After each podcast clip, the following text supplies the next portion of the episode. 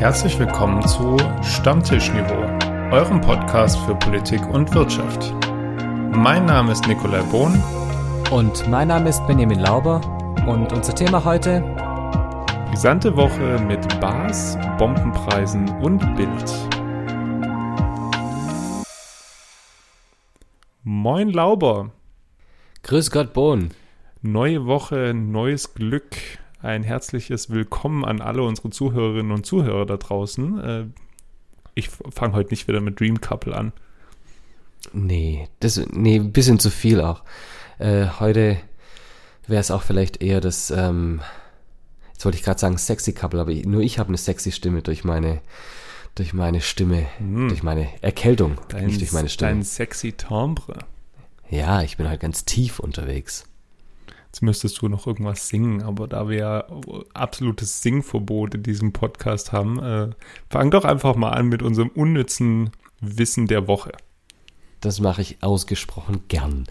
Äh, oh Gott, das ist eine große Zahl heute. Ähm, es gibt 318 Milliarden 979 Millionen 564.000 verschiedene Möglichkeiten für die ersten vier Züge beim Schach da bist du jetzt ja auch wieder mehr drin mit dem, mit dem Kollegen Patch. Ähm, Richtig.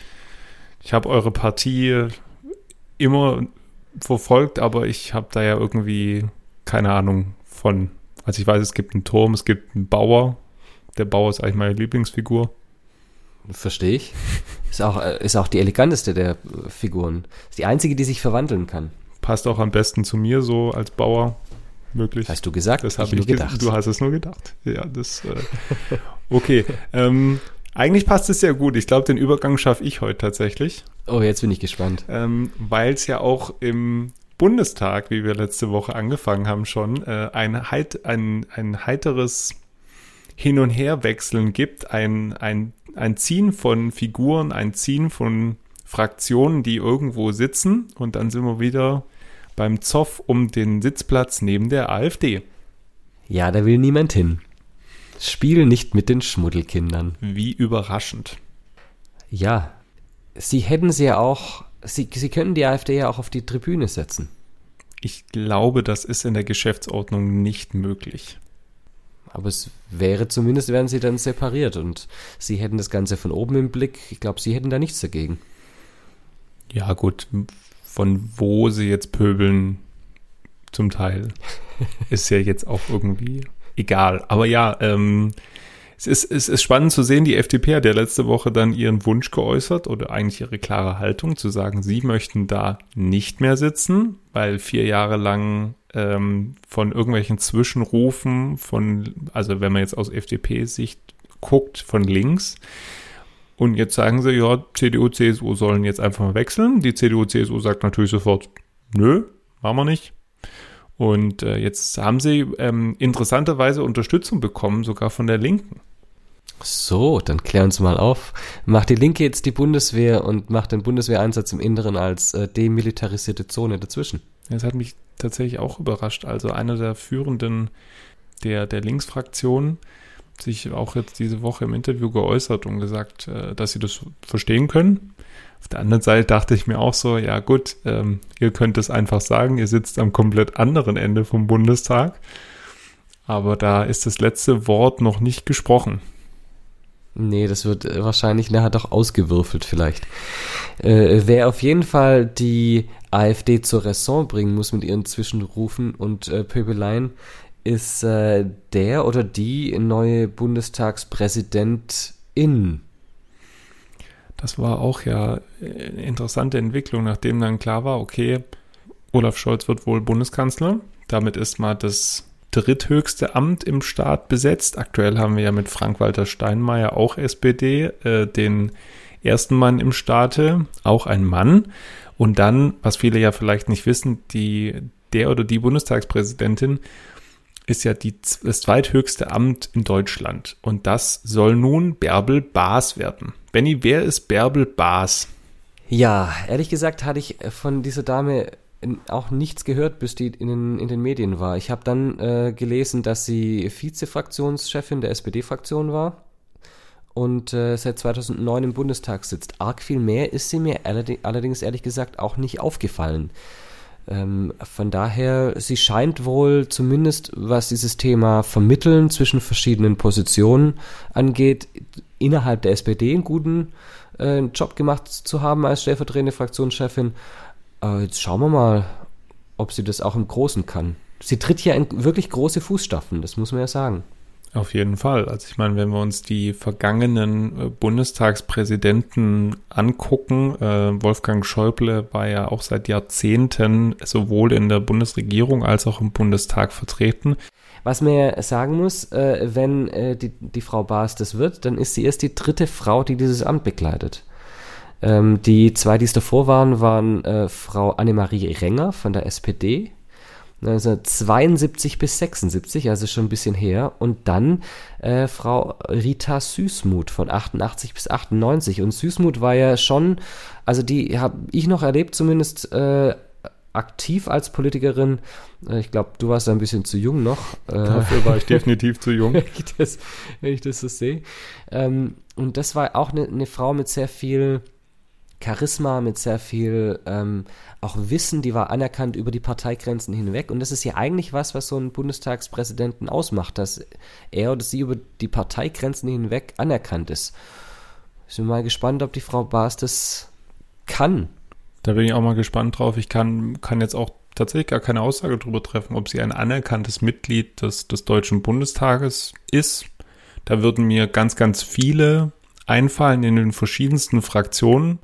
Äh, vielleicht für unsere Hörer als, als kurze Erklärung, warum das eine SPD-Politikerin wird.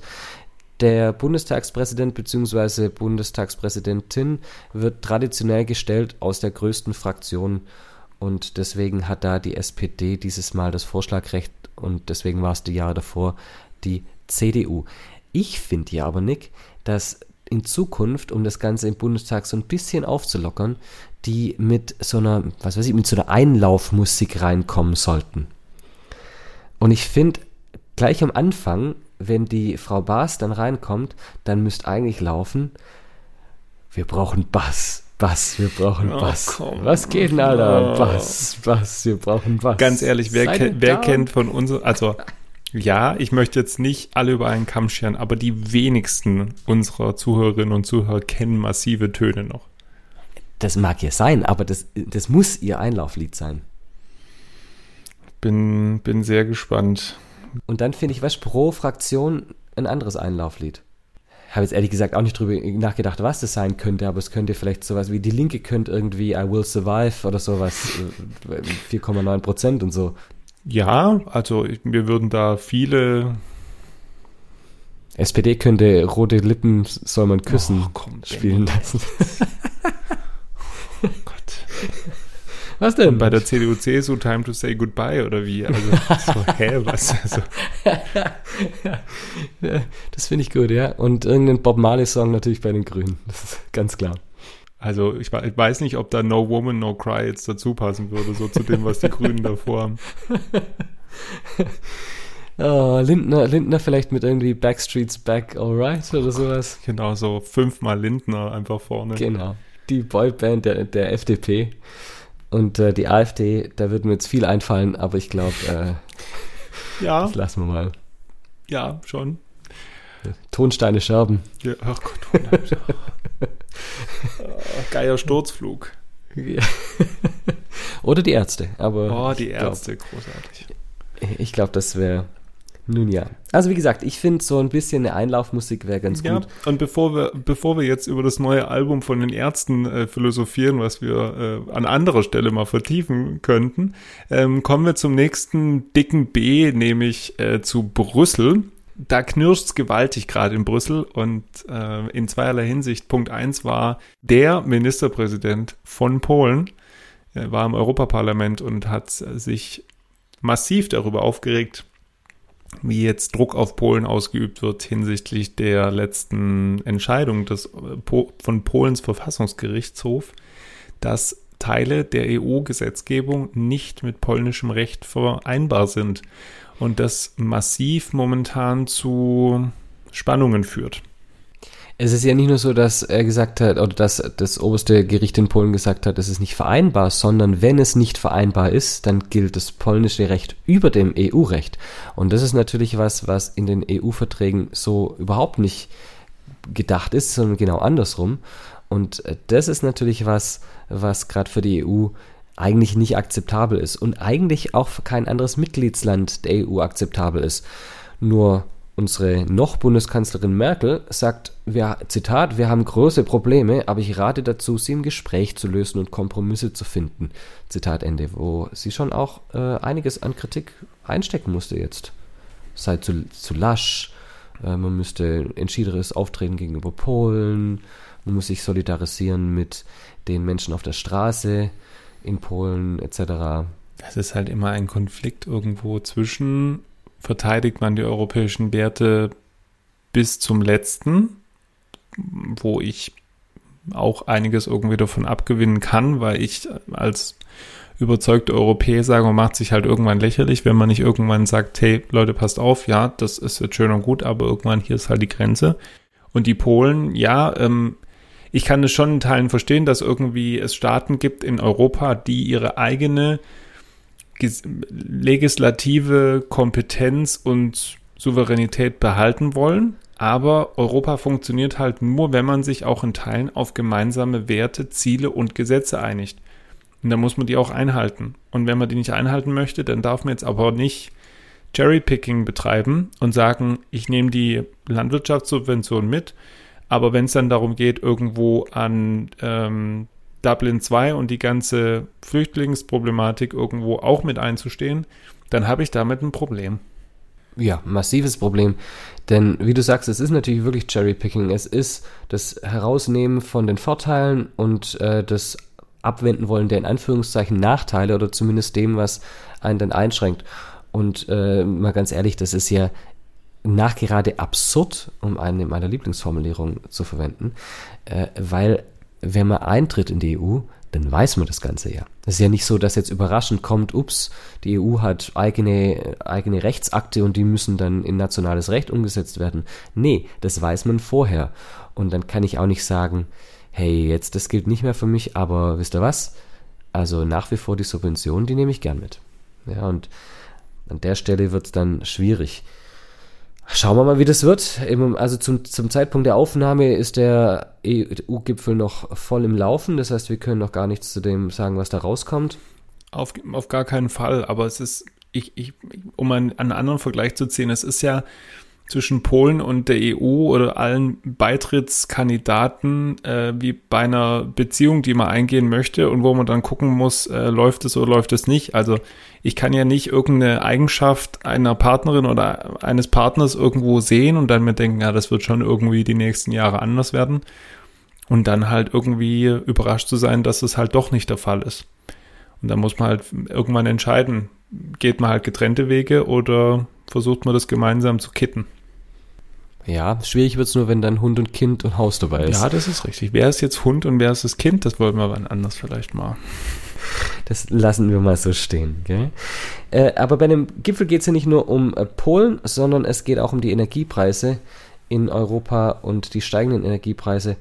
Und das sprechen wir jetzt nur ganz schnell an. Wir haben ja in unserem ersten Teil jetzt nicht mehr so extrem viel Zeit, aber äh, was kann man denn gegen steigende Energiepreise machen, mein hm, Lieber? Steuersenkungen, hm, Hilfen. Also da gibt es ja ganz viele Möglichkeiten, die auch äh, andere europäische Länder schon angehen. Frankreich hat jetzt auch zum Beispiel den Preis für Benzin und Diesel gedeckelt. Man kann es natürlich irgendwie über die direkte Zuwendungen machen oder man könnte auch einfach sagen, die Mineralölsteuer erstmal aussetzen zu einem Teil, weil man sagen muss, dass drei Viertel sind halt Steuern und Abgaben. Und Deutschland tut da gerade nicht so viel dafür, was wahrscheinlich in Teilen damit zusammenhängt, dass wir jetzt halt irgendwie mitten in den Koalitionsverhandlungen drin stecken. Ja, da will natürlich jetzt niemand die Finger sich äh, blutig machen damit. Äh, es ist ja auch im Moment auch deswegen schwierig, weil der neue Bundestag ja noch gar nicht konstituiert ist. Das heißt, wir hängen da so mit drin und die alte Regierung macht da natürlich gar nichts mehr. Aber ich finde nicht, das ist so arg in the box gedacht. Denken wir mal so ein bisschen outside the box. Ich meine, Energieproduktion ich könnte mir schon auch sowas vorstellen, wie dass wir in den Schulen so äh, Fahrräder aufbauen für den Unterricht und die Schüler einfach in jedem Unterricht treppeln lassen. So Trafo antreiben. Ja, ich meine, wenn man das jetzt aufnimmt, was, was Angela Merkel ja gesagt hat äh, zu der Zeit jetzt vor, vor einem Jahr, wo es dann hieß, ja, wir müssen dauerhaft lüften und äh, die Kids alle in Decken vor mir saßen. Äh, sie sollen müssen halt einfach Kniebeugen zwischendurch machen. Wir können natürlich auch einfach so eine, so eine Kraftmessplatte machen und die ganze Zeit irgendwie so äh, Kniebeugen drauf machen. Da kann man auch dann irgendwann Energie äh, umwandeln und äh, da freut sich unser Hausmeister auch, wenn wir dann weniger heizen müssen. Richtig. Oder wir stellen immer eine Klasse von Windrad und lassen sie pusten. Hm. Lassen, so im, im, im Kreis rum. Im, im, in der Pause alle 700 raus und gleichzeitig auf drei pusten. Richtig. Und äh, dann äh, treibt es das Windrad auf unserem Dach an. Irgendwie solche Sachen stelle ich mir vor, äh, halte ich für sehr viel äh, gewinnbringender als äh, die Atomkraft, die Frankreich wieder in Stimmt, die Franzosen bringt. wollen jetzt nochmal weiter Atomkraftwerke aufbauen. Atomkraft, natürlich. Jo, aber dann. Die Strahlen. Ja, dann, und dann irgendwo wieder ins Elsass, möglichst an die französisch-deutsche Grenze. Richtig. Logisch. Äh, eine Grenze überschritten hat jemand mm. anderes. Oh, das war ein guter mm. Übergang. Oh. Oh. Zum nächsten yeah. B heute. Meine Güte. Also, eine Grenze überschritten hat jemand anderes, nämlich äh, der Chefredakteur der Bild, Julian Reichelt, wurde entlassen. Und das hat einen ganz schönen, ich hätte es fast gesagt, Shitstorm ausgelöst, aber es war eigentlich kein Shitstorm, sondern einfach nur ein Storm. Es war einfach nur ein Hurricane quasi der durch die Medienlandschaft raste. Na ja, gut, seien wir ehrlich, also ich meine, bei gefühlt jedem zweiten, was die Bild macht, geht ja irgendwie ein Shitstorm irgendwo durch die Gegend. Ähm, also von dem her ist ja jetzt irgendwo nichts Neues, dass die Bild da was macht. Ja, aber also der gute äh, Julian Reichelt, Chefredakteur der Bild, wurde diese Woche entlassen und wir beide waren wir der Meinung, das ist so ein Thema, was so ein bisschen aufschwappte, aber jetzt nicht unbedingt so für alle gleich erkennbar war oder so mitbekommen hat, was war. Wir müssen über die Bild reden und dazu brauchen wir Hintergrundwissen. Hintergrundwissen. Hintergrundwissen. Hintergrundwissen. Die Bild-Zeitung ist mit Abstand die auflagenstärkste Tageszeitung, die überregional in Deutschland angeboten wird. Auch die Homepage von Bild gehört zu den reichweitenstärksten im ganzen Land. Dadurch hat die Redaktion und auch der dahinterstehende Axel Springer Verlag starken Einfluss auf die Presselandschaft und die Deutungshoheit tagesaktueller Ereignisse. In dieser Woche ist der Chefredakteur der Bild, Julian Reichelt, von seinen Aufgaben entbunden worden. Hintergrund sind Enthüllungen, die durch die New York Times und den Spiegel herausgebracht wurden. Der Deutschlandfunk schreibt dazu, Zitat, Julian Reichelt soll seine Macht ausgenutzt und sich immer wieder jungen Frauen in der Redaktion, vor allem Volontärinnen und Praktikantinnen, angenähert haben, so der Spiegel. Mehr als das. Der Bild-Chefredakteur habe sexuelle Beziehungen mit den jungen Frauen gehabt. Diese seien zwar einvernehmlich gewesen, trotzdem ist das Ganze problematisch, weil dabei Abhängigkeitsverhältnisse entstehen können. Zitat Ende. Vorwürfe gegen Reichelt existierten allerdings schon seit Beginn des Jahres. Dabei ging es, neben den Vorwürfen der Machtausnutzung, auch um den Konsum von Drogen am Arbeitsplatz. Der Springer Verlag prüfte damals die Vorwürfe und stellte Reichelt für diesen Zeitraum frei. Eine interne Untersuchungskommission kam dabei zu der Erkenntnis, dass alles im Rahmen geblieben sei. Nach zwei Wochen Beurlaubung war Reichelt wieder in der Redaktion das alles wirft nicht nur ein schlechtes Licht auf die Bildredaktion, sondern auch auf den Axel Springer Verlag und auch einzelne Redaktionen, unter anderem die der Ippen Mediengruppe. Zu Punkt 1. Der Axel Springer Verlag verkündete diese Woche ebenfalls die Übernahme des US-Medienkonzern Politico. Es ist die größte Firmenübernahme der Firmengeschichte. Flaggschiff der US-Mediengruppe ist die gleichnamige digitale journalistische Marke Politico, die vor allem über Politikthemen berichtet die Probleme mit dem Chefredakteur der Bild haben nach den Enthüllungen der New York Times zu einem negativen Medienecho in den USA geführt. Politico könnte davon Schaden nehmen. Zu Punkt 2. Die Ippen Mediengruppe heuerte ein Investigativteam an, um weitere Hintergründe und anonyme Interviews in der Bildredaktion zu bekommen. Auch interne Protokolle und Chats wurden dabei gelesen. Verlagschef Dirk Ippen hielt diese Ergebnisse allerdings zurück. Er begründete diesen nun im Nachhinein mit der direkten Konkurrenz zur Bild. Dieser Rückzug sorgte aber für Empörung unter Journalistenverbänden. Mittlerweile ist der Artikel aber erschienen. Meinung. Meinung. Ja, Benny, bild dir deine Meinung.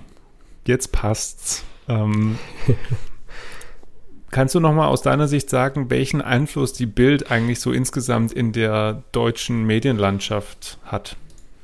Die Frage ist deswegen extrem spannend, weil ich glaube, dass die sich in den letzten fünf bis zehn Jahren massiv verändert hat. Und zwar deswegen, weil sich in der ganzen Medienlandschaft eine Veränderung aufgetan hat im Hinblick weg von den, äh, von den praktisch Papierauflagen hin zum Digitalen und die Bild es mitgemacht hat, äh, aber eventuell dadurch auch eigentlich ihr, ihr Zielpublikum ein Stück weit verloren hat. Extrem extrem einflussreicher Player in der Medienlandschaft und in der Vergangenheit hat man schon auch mehrfach gesehen, äh, eventuell das Zünglein an der Waage, ob ein Politiker im Amt bleibt oder nicht. Um die Ärzte jetzt zu zitieren und äh, weil wir vorhin dabei hatten, die Bild besteht ja, Zitat, größtenteils aus ähm, Angst, Hass, Titten und dem Wetterbericht. Zitat Ende. Und das stimmt auch immer noch. Allerdings, wie du ja gesagt hast, um das nur noch mal kurz so einen Punkt zu machen, das ist ja mittlerweile irgendwie überall verfügbar. In den sozialen Medien immer mehr irgendwelche Telegram-Chat-Gruppen, wo Angst und Hass verbreitet wird. Ähm, also alles, was die Bild an sich früher klassisch ähm, in der Schmuddelecke angeboten hat ähm, und womit sie groß geworden sind, ist jetzt anders verfügbar. Und trotzdem muss man dazu sagen, haben sie ihre Vormachtstellung weiter irgendwo aufrechterhalten und ausgebaut, natürlich auch in andere Wege geleitet. Aber, und das ist ja das Spannende, was du jetzt gesagt hast, um auf den Punkt noch einzugehen, Annalena Baerbock hat sich ja damals im Wahlkampf jetzt dafür entschied, dagegen entschieden, ein Interview mit der Bild zu machen. Natürlich ist ihr das sofort auf die Füße gefallen.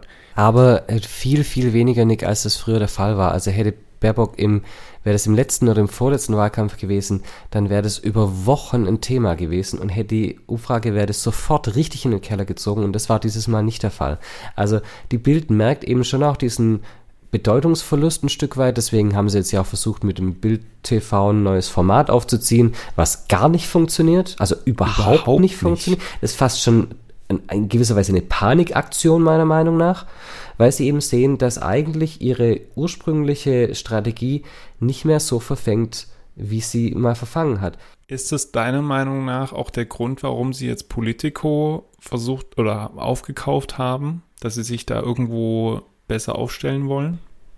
Aber, aber ganz klar. Das ist der Versuch natürlich auch einen neuen Markt zu erobern mit den USA, wo eben auch Polarisierung noch ein bisschen besser funktioniert als bei uns. Ja, das ist ja äh, in, in den Trump-Wahlkämpfen wurde das ja sehr deutlich. Und da möchte die Bild sicherlich auch einfach ein Stück weit mitspielen und vielleicht auch querfinanzieren nachher. Wo ich auch mal gespannt bin, ist, was das für einen Einfluss einfach weiter auch auf die USA hat. Also ich habe einen, ähm, einen Kommentar gelesen zu diesem New York Times Artikel, ähm, wo auch ganz klar drin stand, also für die Vorwürfe, die Julian Reichelt sich ausgesehen gesetzt hat, da hätten fünf Prozent davon gereicht. Ja, also es ist schon gerade dieses, dieses Vorteilsnahme im Amt, würde mir fast schon sagen, ja. Das geht natürlich alles überhaupt gar nicht. Und äh, ob da jetzt das einvernehmlich passiert ist oder nicht, sobald ein Abhängig Abhängigkeitsverhältnis da ist, hat es immer ein Geschmäckle. Und ich sage jetzt mal, Julian Reichelt ist jetzt ja auch nicht, auch davor nicht bekannt gewesen dafür, dass er, wie soll ich sagen, der reine Mann war. Und ich finde es sehr spannend, wir hatten es im Hintergrund, äh, wissen vorher, diese interne Untersuchungskommission, die, ähm, die, pass auf, jetzt muss, muss ich es nochmal noch mal raussuchen, kam zu der Erkenntnis, dass alles im Rahmen geblieben ist bei den ersten Anschuldigungen. Das, das fand ich auch eine spannende Formulierung. Also was heißt denn das? Da geht es um Drogen. Heißt das nur alle zwei Tage? Heißt das irgendwie nur nach der Mittagspause? Was, was heißt denn im Rahmen geblieben? Also, aber äh, vielleicht wirklich ein, ein Punkt zu Amerika, weil das ist, fand ich total spannend, dass die New York Times da verdeckt oder beziehungsweise investigativ ermittelt hat, ist ja kein Zufall. Weil auch die haben natürlich Angst vor einem neuen großen Player da auf dem Markt, der von rechts kommt. Äh, die New York Times, die ja eher den Demokraten zugewandt ist. Und dass die natürlich versuchen, von vornherein da einen Riegel vorzuwerfen oder äh, zu schieben, ist klar. Dass das Echo der deutschen Journalisten auf diesen Skandal so durch die Bank fast schon schadenfroh war, das ist auch klar. Und auch verständlich. Völlig, völlig verständlich. Wobei ich mich wiederum, also ich kann den Punkt absolut nachvollziehen. Was mich so ein bisschen überrascht ist, dass dann aber nicht, nicht auch andere, ich sag mal, Republik amerikanisch geprägte Medien in den USA nicht genauso irgendwie Angst davor haben. Ja, nun klar, Politico ist jetzt eher ein konservatives, ähm, ein konservativer Verlag oder Marke, aber die Bild steht ja schon auch ähnlich für das, was ja Fox News auch während der Trump-Präsidentschaft äh, auch gemacht hat. Ich weiß nicht, wie es die amerikanischen rechten Online-Medien sehen oder konservativen Online-Medien. Äh, aber ich glaube, solche, vor allem solche Fernsehsender wie Fox News etc., die haben da relativ wenig Angst, weil da ja wirklich einfach viel über das visuelle Bild läuft und da die Bild, wie wir jetzt festgestellt haben bei uns, einfach überhaupt nichts zu liefern hat. Also es geht bei Bild wirklich um, um das gelesene Wort. Bing. Wir, wir bleiben gespannt, wir bleiben dran. Und damit kommen wir zum Ende dieser Stammtischfolge. Stammtisch-Niveau-Folge, Entschuldigung. Wir sind nicht nur am Stammtisch. Wir sind also wir sind schon ab und an mal am Stammtisch, aber. und äh, ich bin mit dem Flachwitz dran. Na, äh, wollen wir uns erstmal über Feedback noch freuen? Ach so, das wollen wir auch noch tun. Ja, ja natürlich. Also wir freuen uns wie immer weiter ja, über ja, Feedback, Feedback, und Themenvorschläge. Ja, ja, also ihr wisst Bescheid. äh, Stammtischniveau at gmail.com. Ja, prima, hätten wir das auch abgehakt. Gut, Benny, dann äh, Flachwitz der Woche bitte mit vielen Bs. Äh, mit, mit einem, nee, nicht mit einem, oh. mit gar keinem B. B wie Mit gar keinem B. Nein. In, in, Nein. halben? Nein. In halben. Nein. Ist kein, ist, das Wort Pimmel kommt nicht drin vor. Nein. Doch. Also, was sollte ein Mann vor dem Geschlechtsverkehr trinken? Weiß ich nicht. Ein Kaffee Latte. Oh.